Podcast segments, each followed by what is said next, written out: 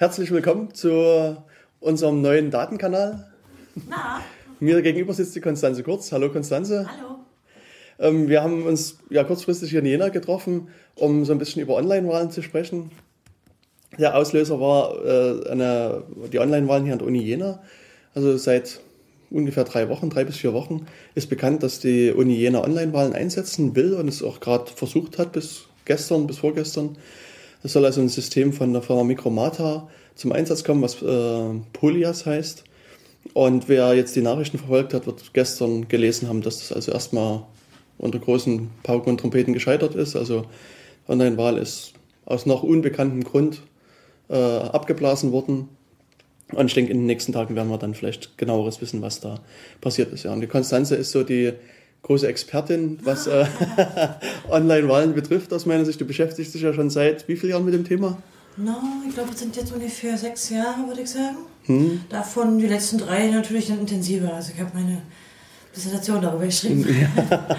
Wobei ich natürlich nicht nur Online-Wahlen betrachte, sondern äh, Wahlcomputer im, Ja, eigentlichen Sinne. genau. Und ich äh, habe auch elektronische Wahlhilfsmittel dazu genommen, weil ich glaube, Mhm. dass in Zukunft wahrscheinlich erstmal diese so, so optische Scan-Verfahren und so weiter Mhm. häufiger im Einsatz sein werden als eigentliche Online-Wahlverfahren. Aber diese, dieses Mikromata-System Polias ist natürlich mittlerweile bekannt. Genau. Äh, denn so viele Anbieter hier in Deutschland gibt es ja noch nicht. Okay. Ja. Und ich würde halt gerne in unserem Podcast so ein bisschen mal auf die Geschichte eingehen, also was es für Systeme gibt und vielleicht kannst du uns sagen, wie toll oder wie uncool diese Systeme Wir, wir reden da einfach mal drüber. sind. Genau, wir gucken mal, was da passiert. ja. Äh, die, äh, diese Mikromata-Firma aus Kassel, die ist ja deshalb bekannt, weil sie, ich glaube, jetzt seit vier oder fünf Jahren die GI Online-Wahl macht. Die GI ist die äh, Gesellschaft für Informatik und die haben halt äh, jahrelang mal eine Briefwahl gehabt mit einer relativ geringen Beteiligung. Ähm, und dann haben sie sich vor ein paar Jahren entschieden zu modernisieren. Ist ja vielleicht auch gerade für eine Informatiker-Fachgesellschaft nicht unbedingt ungewöhnlich. Allerdings haben sie dafür ein System gewählt, eben von dieser Firma Mikromata, was vollständig intransparent ist. Und damit hat man eigentlich schon den Kern des Problems erfasst. Ja. Aber nichtsdestotrotz gab auch einige dann Kritik daran, wird es weiterhin benutzt. Und wie ich jetzt ja gehört habe, ist ja auch hier an der Uni ein bisschen Werbung damit gemacht worden, dass man eben auch die GI-Online-Wahlen schon ein paar Jahre macht. hm. Also wie ich schon sagte, an der Uni ist es ja grandios gescheitert. Also es gab nie eine Sekunde quasi, wo das System mal benutzbar war. Und Naja, gerade eine Testwahl, ne? ja gut, es gab hier die Testwahl, das stimmt. Ähm, wie, wie war das bei der GI? Gab es da irgendwelche... Da gab es auch einen Test, klar, ähm, aber es war eigentlich schon so, dass nach einer kurzen Debatte eben beschlossen wurde, wir probieren das mal und es ist ein parallel laufendes System. Also hat man am Anfang gesagt, wir schicken normal die Briefwahlunterlagen, gibt ja keine Präsenzwahl bei, der, bei der GI, natürlich, weil die Mitglieder sind überall verteilt. Dann schickt man neben diesen Briefwahlunterlagen so einen Zugangscode. So ähnlich ist es Wie hier Uni genau. auch gewesen. Ja. Bei der GI nicht weiter überraschend eigentlich äh, auch die Mitgliedschaft dort natürlich viele technisch interessierte Menschen sind, hat sich jetzt sehr schnell herausgestellt, dass eine Mehrzahl jetzt eben nicht mehr Briefwahl macht, sondern eben Online-Wahl. Allerdings für Leute, die sich mal länger mit diesen elektronischen Wahlen befasst haben, nicht überraschend, die Wahlbeteiligung ist letztlich nicht gestiegen. Ja, also das war ja auch eines der großen Argumente, mit denen sie hier geworben haben, was auch für mich zunächst erstmal völlig unverständlich ist, warum eine Online-Wahl jetzt mehr Wahlbeteiligung erzeugen sollte als eine Offline-Wahl. Also Na, wenn man sich die Argumente anhört, die dazu immer kommen, ist in der Regel also ah, die Modernität, es würde an die Zeit passen, es sei einfach, gäbe kaum Barrieren, man müsse sich also nicht wegbewegen. Also so die typischen Argumente. Man kann dem natürlich viel entgegenhalten. Es gibt ja eine ganze Forschung über Wahlbeteiligung und die Ursachen. Also wenn man jetzt mal parlamentarische Wahlen oder so sieht, dann bemerkt man schon einen rückläufigen Trend. Der zieht sich eigentlich über alle westlichen Gesellschaften, wobei die Deutschen im Schnitt eine sehr hohe Wahlbeteiligung haben, und Okay. die Europawahlen rauslässt, die immer so ein bisschen schwächeln. Also im Vergleich mit Frankreich oder äh, mit den skandinavischen Ländern oder mit den USA. Äh, weil wir ja auch keine Wahlpflicht haben, also kannst du Ja. hingehen. Aber die Wahlbeteiligung, die sinkende Wahlbeteiligung haben natürlich Gründe. Und die sind ja nicht in dem Wahlverfahren zu Genau. suchen, sondern natürlich in, dem, in der Regel in politischen Fragen oder überhaupt inhaltlichen Fragen. Und vergleichsweise ist natürlich an so Gremienwahlen oder Uniwahlen ebenso. ja. Mm, Also hier wurde gesprochen, dass es irgendwie so 10, 15 Prozent Beteiligung gibt. Hast du Erfahrung von deiner Uni? Ist es da mehr oder weniger oder bei GI? Deutschlandweit und auch darüber hinaus sind ja immer diese, diese, diese Wahlen zu den mhm. Hochschulschaft oder ähm, diese, also jedenfalls die, die verschiedenen Institutionen, die man hat, die sich so Selbstverwaltung zählen, mhm. immer schlecht besucht, traditionell. Auch an der Humboldt-Uni, wo ich lange war, man immer im Vergleich, also 10, 13 Prozent okay. Witz. Mhm. Ähm, das ist auch in anderen Ländern so. Mhm. Es gab ja dieses Online-Wahlverfahren auch in Österreich, mhm. das hat ja auch grandios gescheitert, auch da war es so, dass sich immer wenige beteiligen. Okay. Und wenn Online-Wahlen noch viel weniger in dem Fall, mhm. dann war es umstritten. Also anders als hier gab es ja da noch richtig Streit drüber. Hier war das ja eigentlich, oder es ist gar nicht so richtig zum Streit gekommen. Also hier an der Uni, also es gab keinen offenen Streit in dem Sinne, sondern es gab halt Diskussionen. Warum eigentlich? Also warum hat sich hier niemand wirklich dafür interessiert? Also mein Eindruck war, dass die Information einfach viel zu spät kam. Also der, also diese initiale Information ist, ich müsste jetzt nachgucken, vielleicht vier oder sechs Wochen alt. Hm. Wenn ich hier einen Studenten auf der Straße anhalten würde und ihn fragen würde, was er über die studentischen Online-Wahlen denkt, würde, würde ich da irgendeine adäquate Antwort? Vermutlich nein. Also wahrscheinlich kein Unwissen. Unwissen, ja. Aber zugeschickt bekommen hat es trotzdem. Genau, also es hat jeder Student ein, ein, also zwei Unterlagen gekriegt, hat zwei Briefe gekriegt. Also einmal die normale Offline-Wahl, also Briefwahlunterlagen mit allen möglichen Unterlagen. Und es gibt bei diesen Briefwahlunterlagen auch eine Urabstimmung über das Stattfinden der Online-Wahlen und gleichzeitig äh, gab es einen Brief mit einem Zugangscode für mhm. dieses Online-Wahlsystem, wo der Student halt sich anmelden kann und da sein oder theoretisch hätte anmelden können. Und Wir sollten vielleicht überhaupt mal erklären, wenn man eine Idee hat, wie, mhm. wie Online-Wahlen jetzt hier geht in so einem konkreten Fall. Ja. Die sind ja eigentlich alle ähnlich, die Verfahren. Es gibt mhm. Unterschiede, aber im Wesentlichen kriegt man vorher ein, irgendeine Form von Identifier zugeschickt. Genau. Ein Code oder mhm. meistens irgendwie eine alphanumerische Nummer. Ja. Hier ist es ja, kannst du ja mal genauer sagen? Genau, also hier ist es so, dass sich die, ähm, dieser Zugangscode errechnet aus der äh, Matrikelnummer, aus dem Geburtsdatum und einem anderen Datum, was ich nie im Kopf habe. Also das kann ich nochmal verlinken dann später. Also es gab drei äh, Kriterien und da gibt es halt einen festgelegten Algorithmus. Und wie, viel, wie viele Zeichen? Und dann äh, gibt es insgesamt acht bis zehn Zeichen, aus denen dann diese mhm Zugangsnummer besteht. Die kriegt man per also Schnellpost, per, per genau, Briefpost. Genau, ganz normal Briefpost. Also jeder, nicht wahr? Man muss sich nicht vorher für eine Wahl registrieren, sondern jeder, der Student. Jeder eingeschriebene Student. Mhm. Wobei also in dem Brief äh, steht diese Nummer nicht drin, sondern es äh, gibt da einen Algorithmus, der beschreibt, wie diese Nummer zu rechnen ist. Also mhm. es könnte auch sein, dass durchaus einige Studenten vielleicht schon daran scheitern. Wie war noch mein Geburtsdatum? ja. Also, also selbst mit dem Wissen kann das auch schwierig sein, wenn man alle Daten hat, die in der richtigen Reihenfolge zusammenzusetzen, könnte ich mir nee, vorstellen. Nee, das ist so falsch, das ist ein Sicherheitsfeature. Ah, ah, alles klar. Weil jemand den Brief abfängt, kann er ja nicht das Geburtsdatum wissen. Oder die ja. Entschuldigung. Okay. Also das ist der erste Schritt. Und in dem zweiten Schritt, also wenn ein Online-Verfahren quasi eröffnet ist, also mhm. nur aus Sicht des Wählers, dann hat er eine Webmaske. Genau. Und kann die beliebige Browser in der Wahl wählen mhm. und sich mit diesem zugeschickten Code identifizieren. Genau. Und dann mh, hm, kriegt er was ausgeliefert? Kriegt er einen, äh, einen, einen, Wahlschein, der so aussieht wie der Briefwahlschein oder ist es ein anderer? Also ich habe den, den eigentlichen Wahlschein nie zu Augen gekriegt. Also ich, es gab mal eine Testvorführung von Micromata und das war... War die öffentlich? Die war öffentlich. Und was die da gezeigt haben als Testsystem war, war nacktes HTML. Also es war einfach weißer Hintergrund schwarze Schrift und der Tester A, Tester B und Tester C oder was weiß ich. Hm. Also Personen mit dem beliebigen Namen wurden da halt genannt. Und du es war aber als Wähler auch gerne designmäßig mehr angesprochen werden. Natürlich. Also die haben ist, eher die, theoretisch gezeigt, wie es abläuft, ja, genau. sie haben es nicht so also vorgeführt, also, dass du wüsstest, wie zum Beispiel der Wahlzettel aussieht. Nee, den Wahlzettel habe ich dort nicht so gesehen. Also den Wahlzettel nur so als, als wirklich simple Liste. Da gab es eine Liste mit, ich glaube, drei Namen, die man ankreuzen konnte und dann hat man auf Wählen oder Abschicken geklickt und dann. Mhm. Und war wahrscheinlich noch ein zweistufiger Prozess, also wollen Sie wirklich wählen? Ja, ja, genau. Hm. Ah ja. Und wahrscheinlich, also so zumindest wie ich das Polya-System kenne von den GI-Wahlen, ist es hm. immer so, dass sie also ja, wie so eine Art elektronische Urne haben, also hm. ein Rechner letztlich, der diese Stimmen dann so lange festhält, bis der Zeitpunkt des Aussehens gekommen ist. Also sprich der, genau. der, der Knopfdrücken für hm. Aussehen. Also ja. dass sozusagen nicht sofort ein Ergebnis irgendwie feststeht, sondern die Stimmen erstmal gespeichert werden. Genau. Okay. No. Dann sind ja vergleichbar. Hm. Ähm, wer, wer ist hier an der Uni derjenige, der bestätigt, dass die Wahl korrekt abgelaufen ist? Also wie ist das organisatorisch hier? Da gibt ja neben dem Wähler hm. auch noch die Orga-Seite. Es gibt das, das Wahlamt. Mhm. Und innerhalb des Wahlamtes gibt es eine Person, ja, wie gesagt, den Namen müsste ich dann raussuchen, habe ich jetzt gerade irgendwie vergessen.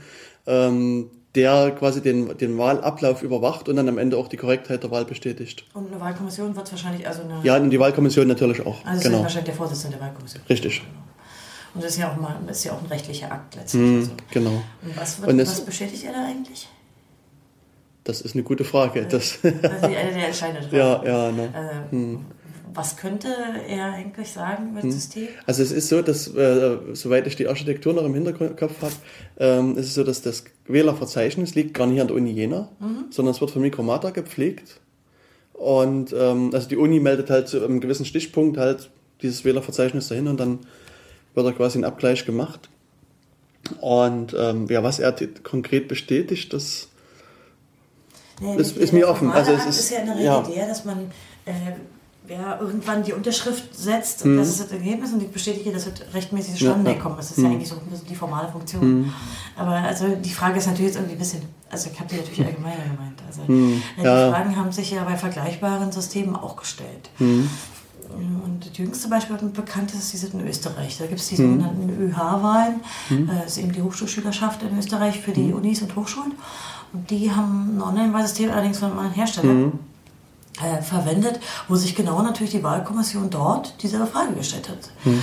Äh, die haben sich gesagt, was schreibe ich eigentlich hier, wenn ich bestätige, dass hier alles rechtmäßig abläuft? Ja. Inwieweit kann ich das eigentlich prüfen? Also bis auf natürlich ähm, die Beteuerung, die der Anbieter, ja. also auch durchaus, also man will den Menschen unterstellen, aber mhm. prüfbar ist es ja nicht. Und so war es in Österreich so, dass ähm, die Kommissionsvorsitzende, mhm. ich glaube, sie hieß Frau Marx, Gerda Marx, wenn ich mich okay. erinnere, und äh, ihr Stellvertreter zurücktraten, weil sie einfach sagten, also kann ich nicht bestätigen, mhm. möchte ich auch nicht bestätigen, dafür gebe ich meine Unterschrift nicht. Mhm. Aber bis dahin ist es ja hier in Jena eigentlich gar nicht nee. gekommen. Nee, also die Wahl ist nie wirklich eröffnet worden. Aber kann natürlich trotzdem sein, dass die Urwahl darüber, ob Online-Wahlen prinzipiell mhm. durchgeführt werden können, bestätigt wird. Das kann sein. Ja. Gibt es da schon eine Meinungsumfrage?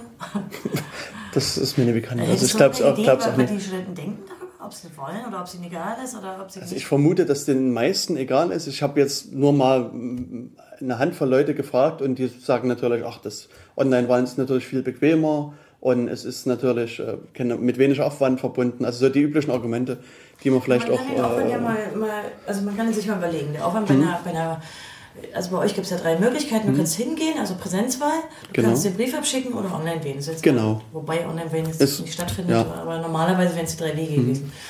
Das können wir uns den Aufwand überlegen. Hingehen ist natürlich immer aufwendig. Ja. Mhm. Man muss sich anziehen aus Bett und dahin und so. Äh, auch Briefe hat einen gewissen Aufwand. Ja. Man muss also mhm. irgendwie den Brief irgendwo hinbringen. Ja. Und Online-Wahl ist kann man so sagen. Aus dem Bett aufsteigen. Überall möglich. Hm. Ich vermute sogar mal, dass wir so machen, dass man es auch mit dem Mobiltelefon benutzen könnte. Also ja. man muss nicht mal irgendwie. Noch nicht mal aus Bett aufstehen. Man muss nicht mal aus Bett aufstehen. ja, sie hatten in Österreich äh, als Werbung für dieses hm. Online-Wahlsystem tatsächlich auch so eine Art von Werbung. Und zwar so ein Plakat. Hm. Ähm, da lag ein Typ im Bett, hm. halbnackt und äh, an ihn geschmiegt auf beiden Seiten attraktive weibliche, hm. während er also einen Laptop auf dem Schoß hatte hm. und schnell noch weht. Das war tatsächlich die Werbung in Österreich. Die hat auch noch anderen Ärger bekommen, weil sie natürlich irgendwie, oh, war ja ganz sexistisch. Ja, ja. Aber also die, die, die Message war natürlich auch hm. total klar, du musst dich nicht mehr bewegen, geh dahin und das hm. ist total modern. Ja. Ähm, in gewisser Weise ist es ja auch nachvollziehbar. Hm. Man hat tatsächlich ein bisschen weniger Aufwand, immer, da kauft man eigentlich dafür. Hm. Äh, nur ist es ja so, wir haben ja in Deutschland gewisse Regeln für Wahlen, nicht wahr? Mhm. Äh, die sind ja bei uns grundgesetzlich festgeschrieben. Aber diese Wahlgrundsätze sind ja eigentlich nur für, sagen wir so, parlamentarische Wahlen genau. festbindend. Mhm. Allerdings finde ich, dass diese Wahlgrundsätze sich auch durchaus äh, über den parlamentarischen Sektor hinaus als Grundsätze verfestigt haben. Also man hat mhm. in Deutschland anders als in anderen Ländern eine Vorstellung, wie, wie eine faire Wahl aussieht. Mhm. Zum Beispiel gehört die Geheimheit dazu. Ja. Was anderswo ja vielleicht nicht unbedingt so mhm. ist. Die Allgemeinheit der Wahl, die Gleichheit. Also man hat ja diese Grundsätze auch so verinnerlicht. Mhm. Aber ein Teil davon wird halt bei diesen Hochschulschaftswahlen jetzt dann nicht, nicht mehr wirklich beachtet. Ja. Also die sind offenbar nicht wichtig. Und zwar mhm. Transparenz und Nachvollziehbarkeit. Mhm.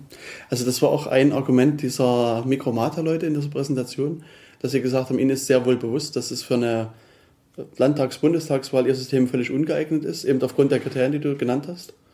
Aber sie meinten, dass bei einer Hochschulwahl ist das ja quasi alles easy und das, da, da kann man was machen. Also die Also- Begründung dafür, dass sie sich an, diese, an diesen hohen Standards nicht orientieren, Hm. ist dann genau welche? So, sozusagen das, also so wie ich es verstanden habe, dass Sie sagen, so, dass eine Hochschulwahl ist eher unwichtig in Anführungsstrichen und also hat, trägt nicht diesen Charakter einer parlamentarischen Wahl.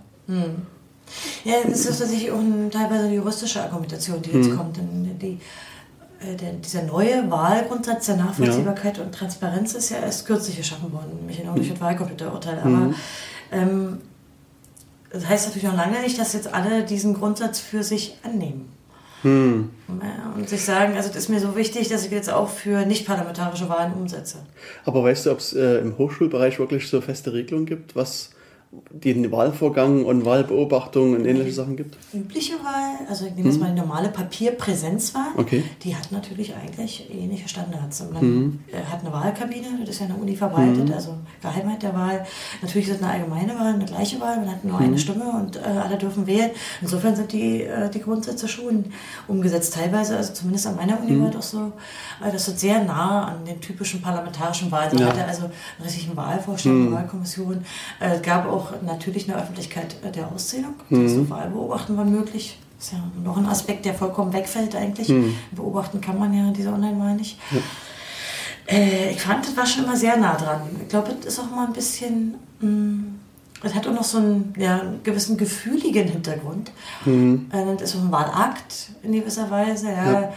Man hat halt auch Rechte als Student, man darf mitbestimmen. Also da kommt ja noch so eine Komponente, die nicht wirklich rechtlich reglementiert ist, sondern eher so ein Gefühl für die, für die Wichtigkeit des Wahlaktes äh, drin das- hat. Also man richtet da halt ein Wahllokal ein, Ja. man, man macht dann oben an den Gang eine Nummer, ja, da ist Wahllokal 1 und da ist 2, also das hat man eben auch von, von den parlamentarischen Wahlen kennt. Ich glaube, war auch immer still in den Wahllokalen, ja, dann saßen dann mal zwei und Ja. haben eben abgestrichen, also hat man schon sehr nah an, an die Prozedere, die man aus den normalen parlamentarischen Wahlen kennt, angelehnt. Jedenfalls, ich weiß nicht, ob es in allen Unis so ist. Wie war denn bei dir früher? Weißt du?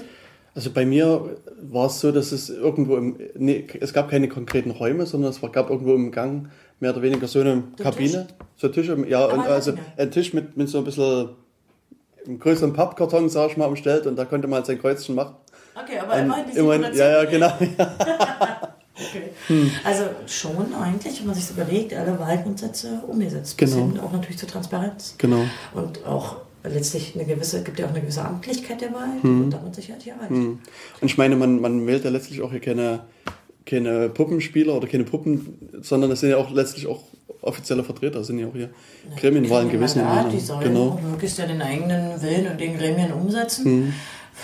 Sei mal dahingestellt, also warum sich so wenige Studenten dafür interessieren, Ja. das ist sicherlich, das ist einen eigenen Podcast wert, glaube ich. Also, naja. Äh, Also was mi- Mikromata sagt also, gut, ist aber nicht so wichtig, ne? Ja, also sie haben sehr, in dieser Präsentation sehr deutlichen Unterschied gemacht zwischen einer parlamentarischen Wahl und waren sich eben nach deren Aussagen auch sehr wohl bewusst, dass ihr System halt nicht für eine derartige Wahl gehen würde, aber eine universitäre Wahl ist aus in deren Betrachtung durchaus möglich. Ja, aber das ist ja letztlich ist ja kein inhaltliches Argument. Ja. Also das Bewusstsein darüber ist eine Sache, aber warum man die Abstriche akzeptiert, kann man ja inhaltlich begründen. Man könnte zum Beispiel die typische eben Argumentation mit der Wahlbeteiligung, mit der Moralität, mit Kostensparen, Effizienz, kann man alles Mögliche anbringen. Ja. Aber nur zu sagen, ist mir bewusst, ist ein bisschen dünn, finde ich. Ja. Ähm, aber was du vorhin gesagt hast in Bezug auf äh, was unterschreibe ich und was nie, da ist mir halt auch bei der Präsentation aufgefallen. Also es gab aus meiner Sicht einen starken Unterschied zwischen dem, was sie präsentiert haben und zwischen dem, was dann am Ende wirklich in dieser äh, Live-System-Präsentation passiert ist. Also ja, erzähl doch mal ein bisschen von der Präsentation. Ja. Wollen ja die Hörer bestimmt wissen. Genau. Ähm, und zwar war es da so, dass in der Präsentation zunächst erstmal wirklich von sehr hohen kryptografischen Standards erzählt wurde. Also sie waren der Meinung, es ist alles ganz sicher, was sie da machen und sie nehmen das Beste vom Besten, das Neueste vom Neuesten. Schade. Genau, 256. genau, für die Experten SHA 256. Und ähm, Vielleicht solltest du ein bisschen erklären, also ein bisschen was über Hashfunktionen jetzt sagen. Oder sind, ist bei Datenkanalhörern klar, dass alle wissen, was gemeint ist? vermutlich nicht. Also Hörerschaft ist ja doch. Wiki- Wikipedia-Link dazu? Ja, Was? ja, ich mach Ach, dann- ja. Ja. Gut. Also auf jeden Fall haben sie gepriesen, dass sie also die Genau, also dass sie auf alle Fälle ähm, diverse gute Algorithmen verwenden, um das mal vereinfacht zu sagen. Und ähm, was dann später bei der Präsentation, also bei dieser bei dem Live-System zu sehen war, dass dort äh, Fehler oder Meldungen durch das System durchliefen, die irgendwas von MD5 behaupteten. Ein MD5 ist seit vermut, also seit zehn Jahren sicher gebrochen, also da ja, mittlerweile, also mittlerweile ist es, ja, also auch äh, es gab ja diese, diesen äh, Flame. Ja, der äh, hatte eine neue Kollision. Ja. Genau, der hatte auch eine MD5-Kollision mit dabei.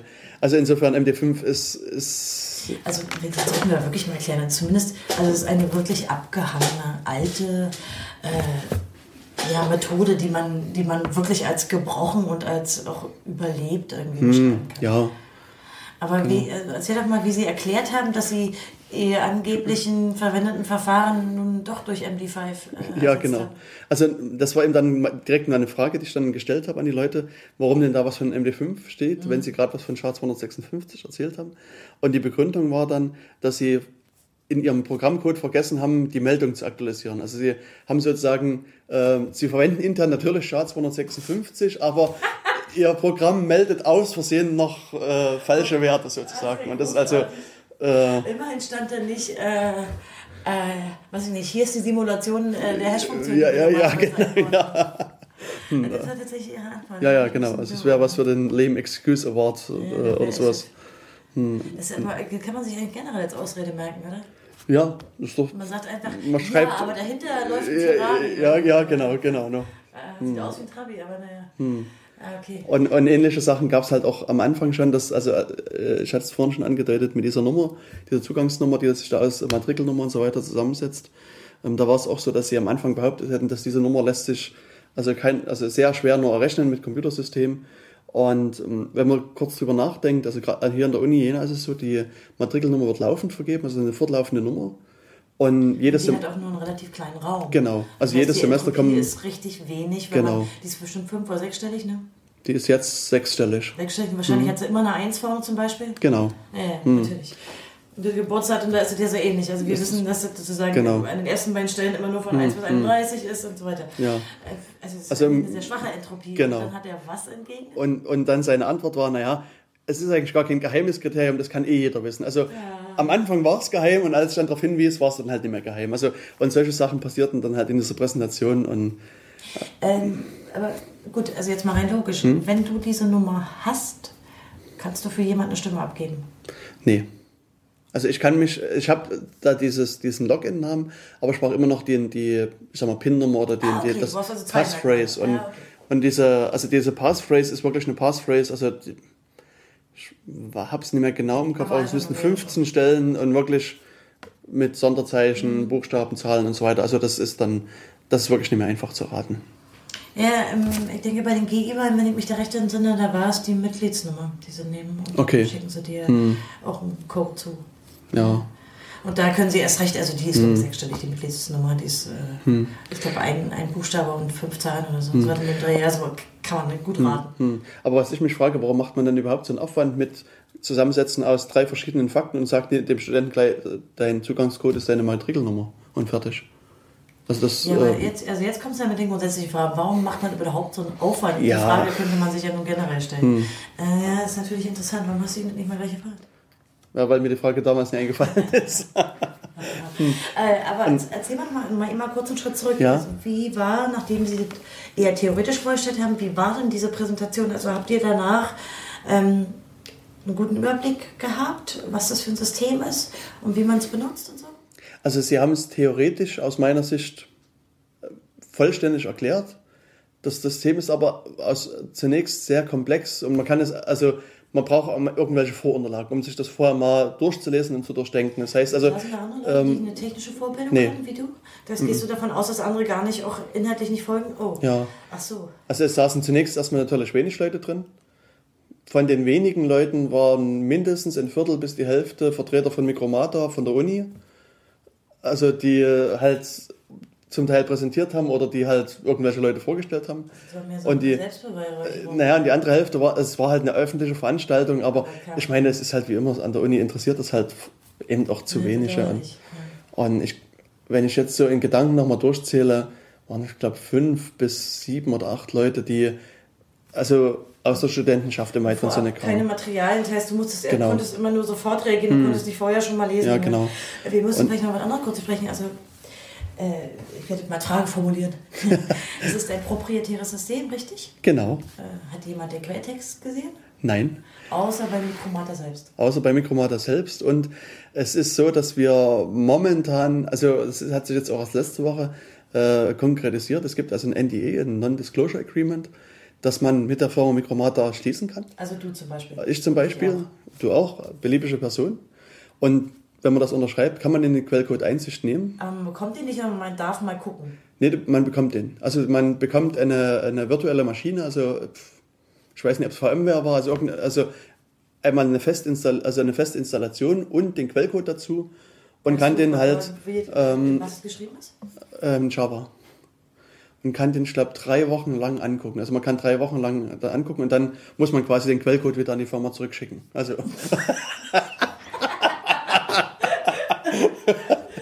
vermutlich zum Schutz der Betriebs- und Ja, Geschäftsordnung. ja, ja, ja, genau. Ne. Und das Problem ist halt, dass, äh, wie bei den meisten NDAs, man darf halt niemanden über irgendwelche Erkenntnisse berichten, außer Mikromata und dem Wahlamt. Und äh, es ist auch so, dass äh, da drin geschrieben stand, dass man, also diese, dieses Vertragsverhältnis gilt für unbestimmte Zeit, also für alle Ewigkeit und so weiter. Also das ist, Äh, Das heißt, du hast den NDA dir schon mal geben lassen und auch Hm. genau. durchgelesen. Ja, Was hat dich dann aber gehindert, ihn sofort zu unterzeichnen, um die, den Java-Code endlich zu Gemüte zu führen? einfach schon die Tatsache, dass ich mit niemandem drüber reden darf. Also ich meine, was, was nützt mir ein System, wenn ich da irgendwas drin sehe oder auch nicht drin sehe und darf mit niemandem drüber reden?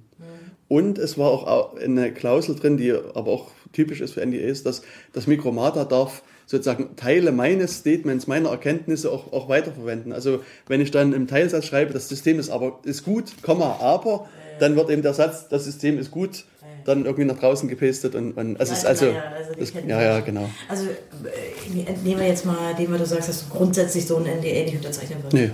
Nee. Ja. Na gut, also Und- wir können davon ausgehen, dass das System ja schon ein bisschen abgehangen ist. Das heißt, das ist Genau. ja nicht gestern entwickelt Ja. worden. Ähm, man muss jetzt nicht unbedingt annehmen, dass da grobe Programmierfehler drin sind, aber wissen tun wir dann nicht. Mhm. Genau, so ist es. Ja. nicht erfahren. Gibt da, oder hat überhaupt mal jemand danach gefragt in der Präsentation? Nach dem Quellcode? Ja. Also es gab eben Vertreter vom Stura hier von der Jen aus Jena, die auch danach gefragt haben. Ähm, aber bei denen stellt sich halt genau dasselbe Problem. Aber also da, es da haben ist sie zumindest darauf reagiert und Genau. So, ja, okay. also und, und auch in der Präsentation war es äh, eher auch so, dass der Vertreter gesagt hat, man kann da reingucken und es gibt eben nicht diese beschränkenden Klauseln, aber wie man dann halt gesehen hat, gibt es eben doch. Und also es gab auch schon Gespräche zwischen Stura und der Firma und ähm, dann hat die Firma wohl sich mündlich so weit geäußert, dass man, wenn man dann was gefunden hat, kann das, diese Erkenntnis an den Stura immerhin weitergegeben werden. Aber man war eben nicht bereit, den Vertrag so- insoweit zu ändern, dass sich das auch schriftlich irgendwo niederschlägt. Also ist das Ja, gut, dann gibt es aber noch Leute, die unterschreiben NDA und halten sich nicht dran. Also ich meine, Ja. Hm, äh, das ist jetzt vielleicht nicht du und vielleicht nicht ich, jetzt, sondern vielleicht auch andere Menschen, aber also die, das hat bisher vom Stura niemand ernsthaft erwogen. Nee. Das weiß ich nicht. Also da äh, kann ich nicht dazu sagen, weiß ich einfach nicht. Ähm, ich kann ja bei der Gelegenheit mal erzählen, wie sie das in Österreich gemacht. Mhm. In Österreich gab es ja auch darum, auch da war ein proprietä- proprietäres System von Skytel. Mhm. Und äh, nach langem Hickhack hatten sie sich entschieden, ja, wir lassen eine Auditierung zu. Mhm. Und die lief auf eine Weise ab, wo ich wirklich, also das haben wir nie gehört. Und zwar hatten die äh, Räumlichkeiten zur Verfügung gestellt und ein Mhm. paar Rechner und ein paar Angestellte von Skytel. Und dann konnten äh, jeweils von den Fraktionen der zu Wählenden, so wie eben die Parlamente zusammengesetzt Mhm. Ja. sind, äh, Leute entsandt werden, Experten. In der Regel machen die, also ja, die nicht selbst, Ja, sondern ja. schicken dann irgendwelche Techis. Und die dürften dann gucken. Aber gucken heißt wirklich gucken. Das heißt, jemand anders hat gescrollt den Text. Natürlich, also kannst du vorstellen, das- hier ja. so 1000 Zeilen Code und so drei, vier Stunden. Ach so, ja, So, so eine bizarre Auditierung habe ich noch nie. Das ist ein totaler Unsinn. ja, genau. Und da haben sie noch lustige Sachen ereignet. Also A, dass natürlich äh, einige der, der Techis, die sich äh, die dann dahin Mhm. haben, sofort protestiert haben, was soll das sein? Also zumal wenn die nicht mal die Maus anfassen, da sondern die scrollen. Und wenn sie dann komische Dinge entdeckt haben, Mhm. zum Beispiel, weiß ich nicht, Kommentare, wo sie nachfragen wollen, dann hat er mal weiter gescrollt. Also es gibt natürlich Formen, die sie Mhm. dann irgendwie so einräumen als, als eine Art Transparenzsimulation, die durch einen Witz sind. Ja, ja. Ich meine, wir wissen, wie Auditieren geht. äh, genau. Nicht so. Ich meine, es war auch hier, also es gab hier den Vorschlag vom, vom, vom Wahlleiter, das auf ähnliche Art und Weise zu machen, dass, dass der Mensch jetzt seinen Laptop aufmacht und wir mal gesammelt über den Quellcode drüber gucken und, und dann sagen, es ist Ja, gut oder es ist schlecht. Aber da war es einfach bei ihm auch technische Unkenntnis. Also ich habe ihm versucht, also mit so einem Autovergleich das mal klar zu machen. Also ich komme jetzt entweder zum Arzt oder mit meinem Auto in die Werkstatt und sage, das Auto ist kaputt oder, oder irgendwas geht nicht und, und der, der Reparateur soll mir quasi mit dem Blick aus der, aus, aus der Werkstatt raus mal sagen, woran es liegt. Und das ist also ist ja in gewisser Weise zumindest vergleichbar. Und Der das hat nicht also, verstanden, warum man in den der, Quelltext guckt. der, also der hat schon verstanden, dass man da vielleicht mal reingucken kann, aber er hat nie verstanden, dass man das nicht einfach mal mit durchscrollen oder mal mit, mit fünf Minuten drauf gucken, sofort alles sieht, was da kaputt ist. Also, aber das ist, wie gesagt, er ist auch kein Techniker. Also er ist halt, Also sie hatten also auch Marketing-Druiden dabei sozusagen. Ja, na klar. wirklich- Hm. Merkt man ja meistens gleich in der ja, Art der Präsentation. genau, genau. Ah, okay. Aber dennoch, Und, äh, klang- war das sehr professionell aus deiner Sicht? Also haben sie das auf eine Weise präsentiert, die du als professionell empfinden würdest und ich sag mal, ein gutes Marketing, wenn sie schon eins machen? Ich muss jetzt mal, ich muss jetzt mal jetzt Gesichtsausdruck beschreiben. Also er hat so, er hat ungefähr, ich sag mal, so ungefähr, also so, so, so, so eine Biberbacken gemacht. Kann ich nicht beschreiben. Okay, du zweifelst daran, dass das ein wirklich professioneller, guter ja, Marketing also es gab am Anfang halt jemanden, der so PR-Marketing-Mensch war, der natürlich immer da uns gesagt hat, wie toll und gut das alles ist. Ähm, Im zweiten Teil gab es halt einfach jemanden, der mehr der Techniker war, der weniger der PR-Mensch war.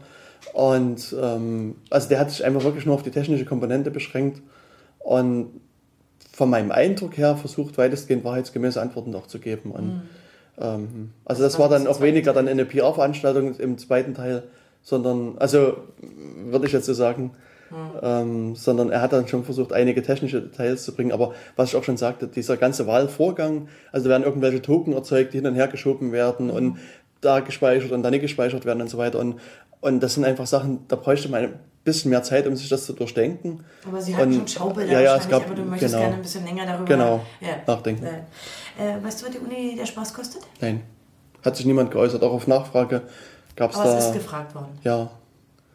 Und das, das wäre Hat überhaupt. der Stu Stura nicht ein Recht darauf, das zu wissen? Ähm, vermutlich ja. Aber das, ich weiß nicht, ob es da wieder irgendwelche bürokratischen Wege geben muss, die, die da Wenn gehen die müssen. Also, Studenten in der Urwahl abstimmen, Hm? müssten sie nicht wissen, wie viel Geld sie verteilen, wenn sie Ja oder Nein sagen? theoretisch, also ich würde davon ausgehen, aber es gibt hier, hier auch keinerlei Informationen dazu. Na, aber Weil- es wird ein Preis bezahlt. Ja, ja, klar. Das, das ist Ja, auf ja. jeden Fall klar. Okay. Ne? Also das Geld bezahlt wird, ist klar. Also das kam aus der Präsentation so raus. Nur wie viel ist halt unklar. Ich finde Aber die es- Urwahl damit natürlich eine, eine Farce. Ja. Weil man als Student dann auch nicht, äh, ich sag mal, eine mündige Entscheidung treffen kann. Oder Hm. was ist das jetzt 80.000, ist das 800.000? Ist das noch ein Wartungsvertrag über weiß ich nicht wie viele Jahre? Ja. Was, was unterzeichnen wir da eigentlich? Wie, Weißt du, wie die form formuliert ist, die Urwahl? Also was eigentlich die wirklich Frage ist, die die Studenten beantworten sollen? Kann ich nur nachreichen. Also ich habe ich nicht im Kopf. Also aber, aber das, es gibt schon eine formulierte es gibt Frage. eine formulierte Frage. Ja. Ne? Ja. Ist Und langfristig vorgesehen, dass die, äh, das System die Brief- und Präsenzzahl Ja, ersetzen soll? ja. Vollständig. vollständig. Gut. Also das ist eben doch das Ziel. Also das wurde in der Präsentation auch vom, von der Wahlkommission gesagt, dass das, das Erstellen von Briefen, also Versenden von Briefen Bedrucken der ganzen Wahlunterlagen ist wohl extrem teuer und sie sagen halt, nur 10 oder 15 Prozent der Leute nutzen das am Ende und das meiste wird halt weggeschmissen. Und daher will man halt komplett weg von, von sämtlichen Briefen. Also Papier. Papier fällt raus und es ist halt einfach nur noch auf dieses Wahlsystem. Würde ich jetzt aber sozusagen mit rationalen Gedanken annehmen, dass der Preis, den sie in Mikromata zahlen, weniger ist als ähm, die, die Das sollte man annehmen, ja, Versandkosten. Aber das weiß man natürlich nicht. Das ist, ist unklar geblieben. Also Und hast das du eine in Kauf nimmt man dafür, dass man sagt, na gut, also jetzt machen wir vielleicht ein bisschen Abstriche an unseren Wahlgrundsätzen, dafür sparen wir aber. Mhm. Und also da, da anzusetzen, die Leute vielleicht dazu zu kriegen, sich mehr zu beteiligen. Darüber hat sich wahrscheinlich niemand Gedanken gemacht. Nee. Das, Ja, das ist das Übliche. Ja, ja. Aber und ein Wahlversprechen nach mehr Beteiligung, ist das denn überhaupt so gefallen? ja, ja, Ja. Das, also, das war ein, ein Faktor, der auch mit für das System gesprochen hat, wobei eben nur auch diese Tatsache genannt wurde. Das, Konnten Sie das durch irgendwelche Zahlen belegen? nee, gar nicht. Es war nur die Behauptung. Bei den GI-Wahlen haben wir in ein paar Jahren, wo wir Hm. gucken könnten, tatsächlich äh, war es so, dass im ersten Jahr eine leichte Erhöhung stattfand. Hm. Also der Wahlbeteiligung vermutlich auch wirklich Neugier. Aber nach ein paar Jahren zeigt sich, es gibt keine Veränderung. ja.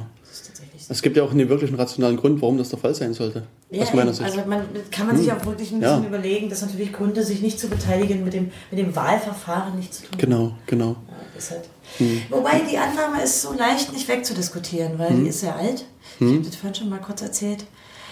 Ich habe Ja. äh, ja, mal bei eBay vor vielen Jahren eine Werbung für mechanische Wahlautomaten, waren so eine Hebelmaschinen aus den USA geschossen. Äh, ich fand die so sehr schön, also diese sozusagen aus dem vorvorigen Jahrhundert. Und da waren so die Argumente pro diese, also mechanischen Hebelmaschinen drin und da war un- unter anderem natürlich auch schon die Wahlbeteiligung drin. Also viele Argumente, die man ja. heute wieder bekommt, also die Modernität, die Effizienz, die Kosteneinsparung, die Wahlbeteiligung, die waren da schon dabei. Und natürlich äh, äh, auch damals schon, man kann das System nicht betrügen so. Natürlich nicht. Das ist, Das ist wirklich ja. lustig.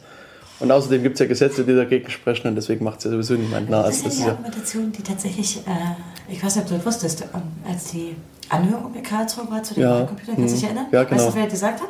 nee. Das war der Dressel, damals äh, im äh, Wahlprüfungsausschuss im Bundestag, Okay. SPD. Hm. Ach ja. Hm. Der hat, äh, d- äh, der hat gesagt, äh, schließlich sei der strafbewehrt, in der Durchsage. Hm. Ja. Und hat er später, glaube ich, auch nochmal wiederholt in der Tagesschau. Weswegen das so geflügelt wurde. Ja, genau. Gibt ja Strafe drauf. Mhm. Macht doch keine. Also das war jetzt auch so, also ich wusste nicht, dass die Aussage von ihm kam, aber ich wusste, Ja. dass irgendjemand in so einem Zusammenhang das mal erzählt hatte. Naja, wenn man heute die ähm, generell die Statements aus der Anhörung nochmal liest, ist natürlich gruselig. Also wenn man später das Urteil hat, was ja auch sehr gut begründet ist und in sich schlüssig, dann kommen einem natürlich da viele Aussagen lächerlich vor. Wie sieht es eigentlich aus bei anderen Institutionen? Insbesondere, du hast jetzt mehrfach von GI gesprochen.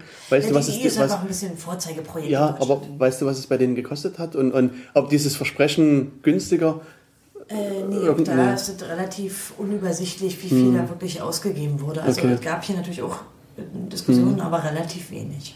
Das liegt auch ein bisschen daran, dass es äh, in, der, in der GI auch eine kleine Gruppe an Leuten gibt, die da auch aktiv forscht äh, auch und äh, teilweise auch noch in Zusammenarbeit mit den die das österreichische Online-Wahlsystem angeboten hatten. Also es gibt eine kleine Schar von Online-Wahlbefürwortern, die sich auch theoretisch darüber Gedanken machen, äh, die dazu publizieren, äh, die auch mit Online-Wahlen-Lobbyisten sehr eng zusammenarbeiten.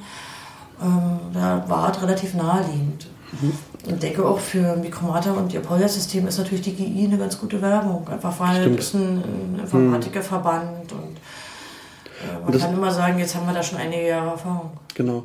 Das war auch für Sie so ein Argument, also nicht nur, dass es jetzt irgendein Verband ist, sondern speziell, das ist ja der Informatikerverband und wenn die Informatiker schon Wahlmaschinen, also äh, Online-Wahlen nehmen, dann, dann kann es ja noch gut sein. So. Natürlich überhaupt keine Substanz. Ja. Von den, ich weiß nicht, ob es sind so 25.000 Mitglieder oder so, hat natürlich auch niemand den Quelltext gesehen. Mhm. Ja. Also sie hätten ja eigentlich die Chance auch nutzen können, wenn man sich überlegt Mhm. und sich sagen, äh, okay, jetzt packen wir mal irgendwie Hosen runter Mhm. und alle Fakten mal auf den Tisch und lassen uns mal auf Herz und Nieren prüfen und stellen uns auch der Diskussion, Mhm. denn die war ja damals schon auch um die Frage, wer, wer kann das eigentlich noch beobachten? Ja. Aber bei der GI konnte man natürlich auch dann schon immer sagen, naja, also gut, eine Wahlbeobachtung war ja bei uns früher Briefwahlen, die gab es ja sowieso nicht und wir haben aber einen Notar und der unterschreibt. Äh, Ich finde es Ja, sehr das- schwierig. Also bisher hat dort äh, für sozusagen die Rechtmäßigkeit der Wahl ähm, immer ähm, Dr. Gerrit Hornung, der jetzt Professor Gerrit Hornung ist, gebürgt. Also ist auch ein Staatsrechtler, der sich Okay. sehr gut mit verfassungsrechtlichen Fragen auskennt. Ich finde das schon bedenklich, dass er da seine Unterschrift drunter setzt und eigentlich nichts selbst prüfen kann. Mal abgesehen davon, dass er Jurist ist und natürlich auch keine technische Prüfung durchführen konnte, aber kann er ja auch gar nicht. Stimmt. Also, Ja.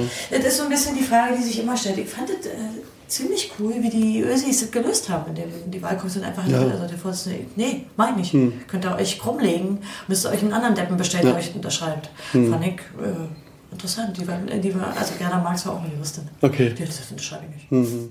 Wobei das hier nicht zu erwarten ist, weil also in der Präsentation war auch eindeutig zu sehen, dass die äh, Vertreter des Wahlamtes, die das am Ende auch verantworten, dass sie hinter dem System stehen. Also es ist eher nicht zu erwarten. Und meine Frage mit, mit den Kosten war vorhin nur, also ich kann mich noch an diese Diskussion mit Wahlcomputern erinnern. Da war das ja ähnlich, dass gesagt wurde, es, es wird viel billiger und viel günstiger. Und dann gab es ja aus Amsterdam und, und Cottbus, glaube ich, mal Zahlen.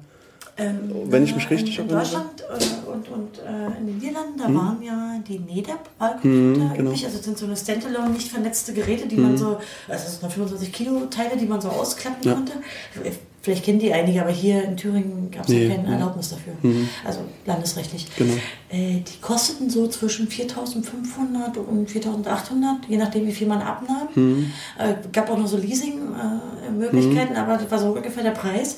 Das heißt, äh, so eine mittlere Gemeinde hat da schon locker mal eine mittlere fünfstellige Summe immer so ausgegeben. Ja. Wenn sie zehn Wahllokale zu bestücken haben, meist noch eben mehr mhm. als mal oder zwei, wenn er kaputt geht. Ähm, das heißt natürlich, dass nach dem Urteil äh, aus Karlsruhe die faktisch das Ende, sofortige Ende dieser Niederpunkte hm. bedeutete, hm. äh, einige große Kosten entstanden sind. Es gibt auch nach wie vor einige Kommunen, die hoffen, mit so ein paar Quick Fixes, also, hm, okay. die noch weiter benutzen zu können. Denn hm. wir haben auch später noch versucht, welche zu kaufen. Okay. Ähm, hm. Das ist uns bisher nicht so richtig geglückt. Hm. Äh, ähm, wie, wie, vermutest du, würden diese Quick Fixes denn aussehen? Was könntest du dir da vorstellen? Vielleicht wird das Schachprogramm endlich gelöscht von den Rechnern. da muss man der erklären, die Niedercomputer ja. wurden kurzzeitig in Schachcomputer äh, umprogrammiert letztlich hm. und auch ein bisschen umgewandelt, weil ja. äh, da wo der Wahlzettel normalerweise hm. man wählt, da war so ein Schachfeld aufgemacht. Ähm, aber tatsächlich ist der Quickfix genau, was man sich denkt, nämlich die Idee, dass man an diese Wahlcomputer einen, so eine Art Bongdrucker und damit ein Papierausdrucker hm. Und man könnte damit alle Probleme heilen. So ja, ja. Tatsächlich hat auch NEDAP so was vorgestellt, so ein System für Holland. Mhm. Aber in Holland sind sie natürlich auch aus dem Verkehr gezogen. Ja, okay. Aber auf der anderen Seite, das wurde ja damals auch immer diskutiert, wenn du diesen Papierabschnitt hast, das würde auch, auch wieder so Erpressungshandlungen ermöglichen, weißt du? dass du mit dem Zettel dann rausgehst, also kriegst quasi vor dem Wahllokal irgendwie eine bestimmte Summe, um eine Partei zu wählen. Ja, und dann musst du ihn ja vielleicht nicht mitnehmen. Was du ja noch machen könntest, ist, hm. du lässt den Zettel in eine daneben stehende Ohren, also das wird nicht als Beleg gelten. Ach, okay. Hm. Hm. Ähm, da stellen sich eher so praktische Fragen. Zum hm. einen, ähm, wie gehst du damit um, dass du ähm, möglicherweise als Bürger in jedem Wahllokal äh, Beanstandung hast und jeweils immer wieder Zettel zählen musst? Hm. Äh, zum anderen natürlich erfüllt die Anforderungen trotzdem nicht, weil es steht in dem Urteil. Im Urteil ja. stehen zwei wesentliche Dinge. Hm. Und zwar, äh, schättet ja ab auf den Sachverstand. In dem Urteil steht hm. drin, dass man ohne besonderen technischen Sachverstand hm. nachvollziehen hm. können soll, wie geht diese Wahl vor sich. Ja. Als Wähler, als Wahlvorstand und aber auch als Wahlbeobachter hm. in Deutschland. Weil hier ist ja Wahlbeobachten vollkommen frei. Ja, genau. muss man sich nicht mal akkreditieren. Ähm, und da hätte man natürlich nach wie vor ein Problem. Und mhm. wenn man immer die Zettel zählt als Beleg dafür, dass alles schön ist, dann macht es natürlich das ist, ja, genau. Mhm. Ja. Es ist ein, ja, ein bisschen ungelöstes Problem. Ähm, ich habe kürzlich äh, dazu was geschrieben und einen Leserbrief bekommen, wo auch jemand wieder dabei war. Das haben wir häufiger auch mhm. erzählt, dass wir äh, Leute haben, die haben die, die Top-Idee, also für die für Wahlgebühren, ja. wollen die uns mhm. da vorstellen. Okay. Und die, diese hatte sogar schon Patent. Ja. Oh. Okay. Also ich glaube, das wird wahrscheinlich noch nicht aussterben. Mhm. Also dass Leute sagen, sie haben die perfekte Idee. Da gab es ja viele das, Vorschläge, also auch für Online-Wahlen, diese sogenannte Bingo-Voting von so einer Forschergruppe aus Karlsruhe. Ja. Das mhm. ein theoretisches Konzept. Mhm. Die hatten immer diese Probleme mit äh, den Zufallsgeneratoren, aber auch äh, mit der Komplexität des Systems. Mhm. Also das wäre ja bei dem Polya-System von Mikromata auch schon ein Problem, ja. wenn äh, jemand ohne technischen Sachverstand hat ja eigentlich schon nicht genau. mehr die Nachvollziehbarkeitsmöglichkeit. Hm. Und nachvollziehbar natürlich auch im Sinne, dass man natürlich, man kann in eine Blackbox-Computernummer nicht reingucken. Ja. Also das Problem löst sich ja sowieso hm, nicht. No. Also was mir bei der Nachforschung noch so ein bisschen aufgefallen ist, ist, dass es aus meiner Sicht kaum Unis in Deutschland gibt, die, die auch Online-Wahlen einsetzen. Ich weiß nicht, kennst du irgendwelche Unis? Ja, es gab so Pilotprojekte. Also berühmt ist diese äh, in Osnabrück schon sehr früh mhm, okay. Aber derzeit werden mir keine bekannt. Und äh, Österreich sind ja auch abgeblasen. Mhm. Mittlerweile sind wir höchstrichterlich mhm. äh, abgeblasen worden. Aber es ist eigentlich auch an der Beteiligung gescheitert. Ich war ein Prozent haben online gewählt. Okay. Das war auch eine Form von Boykott. Ja, ja. Ähm, es gibt aber, äh, es gibt natürlich Online-Wahlbeispiele dazu. Mhm. Also Estland ist das berühmteste. Ja, Estland ja. tut seit vielen Jahren. Also das ist das größte, weltweit größte Online-Webprojekt, mhm. aber es gibt auch andere Länder hier nah bei uns, die ähm, zum Beispiel die Schweiz, mhm. Wort Elektronik, mhm. die haben äh, nach und nach immer mehr Kartone. Also das ist nicht so, dass das überall auf dem Rückzug ist. Ich mhm. glaube schon, dass das Urteil aus Deutschland über das Land hinaus eine Wirkung entfaltet hat, auch weil eine Übersetzung gehabt hat. Ja. Aber das ist jetzt nicht so, dass das tot ist. Das ist mhm. einfach ein Markt. Mhm. Also könnte man durchaus auch vermuten, dass hier auch Mikromata versucht, Uni, die Uni Jena so ein bisschen als, als ich glaube, in Deutschland gibt es keinen äh, Juristen äh, mit äh, Verstand, der sagen würde, für parlamentarische Wahlen könnte man auch ja. Wahlen, zumindest mit allen Systemen, die es heute gibt, durchführen. Mhm.